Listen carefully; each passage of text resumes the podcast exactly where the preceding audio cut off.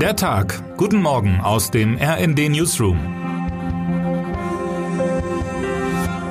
Es ist Sonntag, der 26. Juni.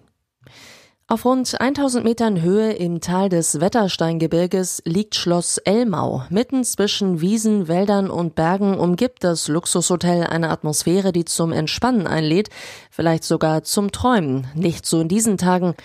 18.000 Polizistinnen und Polizisten aus ganz Deutschland sind in den Landkreis Garmisch-Partenkirchen gekommen, um die Sicherheit beim heute beginnenden G7-Gipfel zu gewährleisten.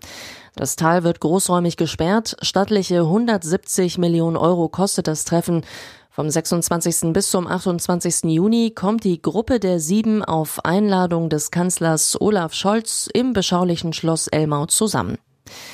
Das sind Joe Biden aus den USA, Emmanuel Macron aus Frankreich, Boris Johnson aus Großbritannien, Mario Draghi aus Italien, Justin Trudeau aus Kanada und Fumio Kishida aus Japan.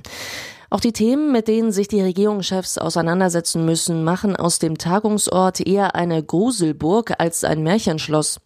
Krieg, Hunger, Energiekrise, Inflation, die schlechten Nachrichten nehmen in den vergangenen Tagen nicht ab.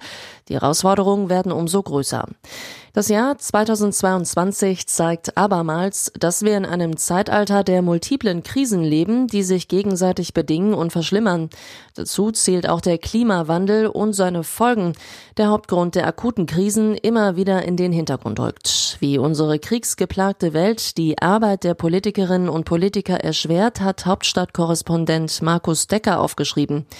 Dabei spüren die Bürgerinnen und Bürger in Europa und in Deutschland die Konsequenzen in Form von Hitzewellen, Waldbränden und Dürreperioden immer mehr.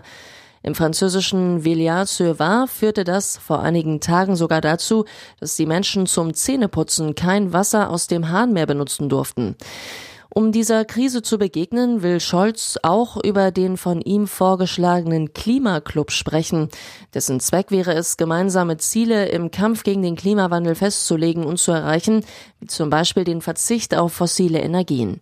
Was außerdem auf der Tagesordnung steht, hat Christina Dunz, stellvertretende Leiterin des Hauptstadtbüros, aufgelistet. Müdigkeit unter Demonstrierenden. In der Bevölkerung stößt das Treffen auf Unmut. 17 Demonstrationen wurden für die nächsten Tage angemeldet, melden die örtlichen Behörden. Einige Aktivistinnen und Aktivisten zelten schon seit einigen Tagen in Garmisch-Partenkirchen und planen sich über die Wanderwege ihren Weg möglichst nah an das schwer gesicherte Schloss Elmau zu bahnen, um den Politikern ihre Kritik vorzutragen. Bisher ist es aber ruhiger als angenommen. Am Samstag waren zu einer Protestaktion in München eigentlich rund 20.000 Personen angemeldet. Gekommen sind überraschenderweise lediglich rund 4.000. Es scheint, als lasse die Kraft der Demonstrierenden nach, zu groß der Frust über die Missstände, die sich nicht ändern. Aber können die G7 dieses Mal eine Lösung finden? Nun ja, die Erwartungen an das Gipfeltreffen dämpfte nicht zuletzt der Bundeskanzler selbst. In der zweiten Folge seines Videoformats Kanzler Kompakt sagte er am Samstag, Berge versetzen werden wir dort sicher nicht. Und das, obwohl doch genügend Objekte in nächster Nähe stünden. Termine des Tages. Auftakt des G7-Gipfels um 10.30 Uhr geht es mit einem Treffen von Bundeskanzler Scholz und US-Präsident Biden los. Ein neues Führungsduo haben die Linken mit Martin Schirdewan und Janine Wissler gewählt. Am letzten Tag des Bundesparteitags geht es weiter darum, einen Weg aus der Krise zu finden. Wer heute wichtig wird.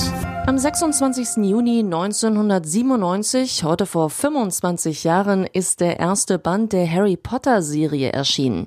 Harry Potter und der Stein der Weisen ist das erste von insgesamt sieben Büchern von J.K. Rowling über den Zauberlehrling, der die ganze Welt erobert hat. Und jetzt wünschen wir Ihnen einen guten Start in den Tag.